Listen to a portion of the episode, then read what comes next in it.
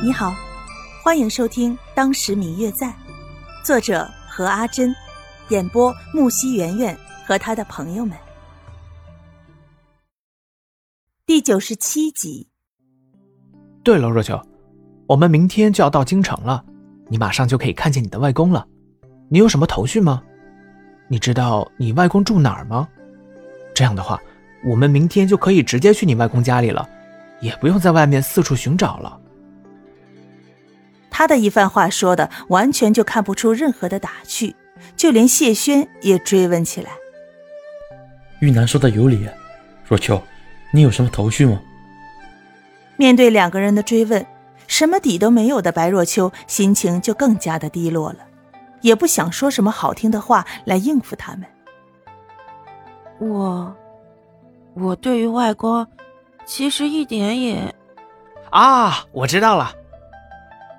方玉楠看他发窘的样子，故意打断他的话说：“你是不是想说，其实你早就默默的给伯父写了信，了解了一切了？”啊！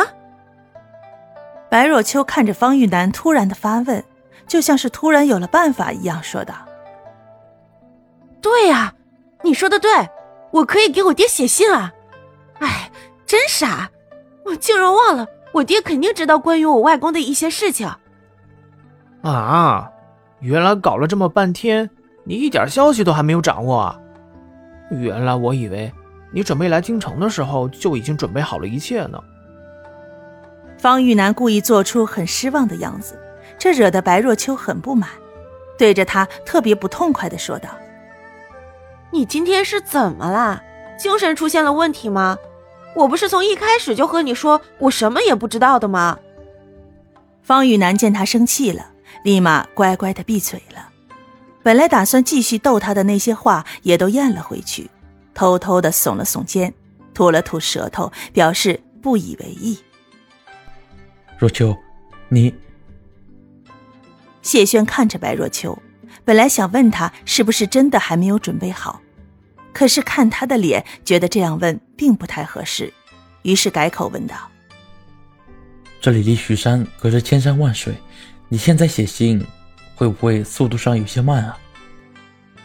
白若秋听着这些话，想着这也对呀，这一来一去的要花不少时间呢，而且还不一定会告诉我呢。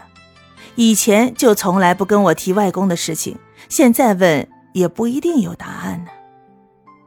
那，那谢大哥，你觉得怎么样才好呢？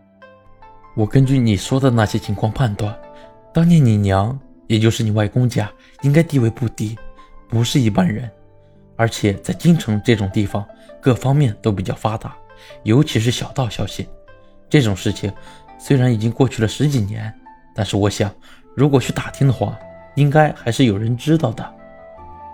那谢大哥的意思就是说，我们先到了京城，再去打听我十七年前发生的这些事儿，然后再顺藤摸瓜，就能找到我的外公了。嗯，这样的话应该行得通的。哼，方玉楠在一旁听着他们两个你一言我一语的说来说去，不由得从鼻子里出了声：“怎么，你有什么不满吗？”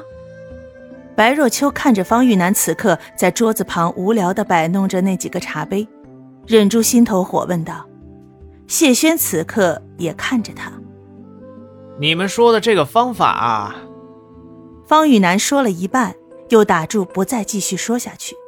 看着他们两个那副期待的样子，又十分高兴。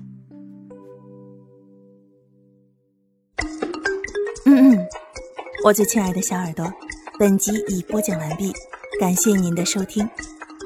如果你喜欢这本书，欢迎您多多的点赞、评论、订阅和转发哟。当然，也可以在评论区留言，我会在评论区与大家交流互动的。喜欢这本书就给他点个赞吧，你的点赞和评论是我们创作最大的动力。感谢您的收听。